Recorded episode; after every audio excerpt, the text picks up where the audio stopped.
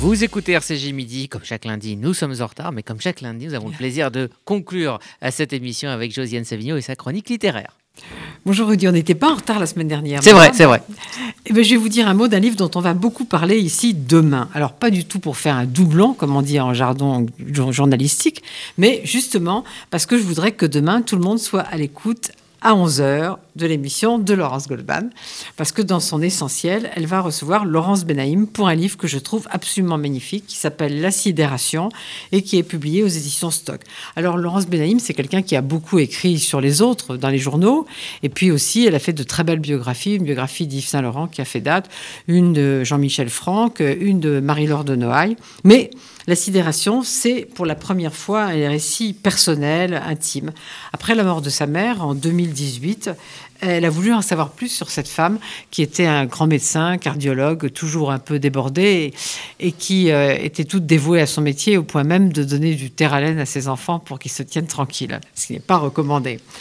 Et euh, en fait, pour ça, il a fallu qu'elle fouille dans les papiers familiaux, qu'elle enquête, et non pas pour découvrir un secret de famille comme au sens traditionnel, mais pour remonter le fil du passé.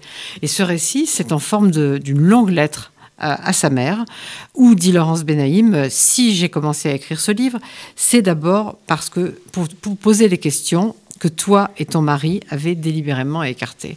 Alors la question, c'est une des questions, c'est qu'est-ce qu'on écarte quand on a été une enfant cachée pendant la guerre, dans un état de sidération déjà, justement, euh, pas caché chez des gens. Euh, ici, vous savez, on a reçu Jean-Claude Zilberstein qui disait à quel point il avait été caché chez des gens qui lui avaient ouvert des perspectives, ouvert la vie, etc. Là, pas du tout. C'était pas des gens bien chez qui elle était cachée. Ils l'ont pas dénoncé, c'est déjà ça, mais elle a vécu une enfance très difficile.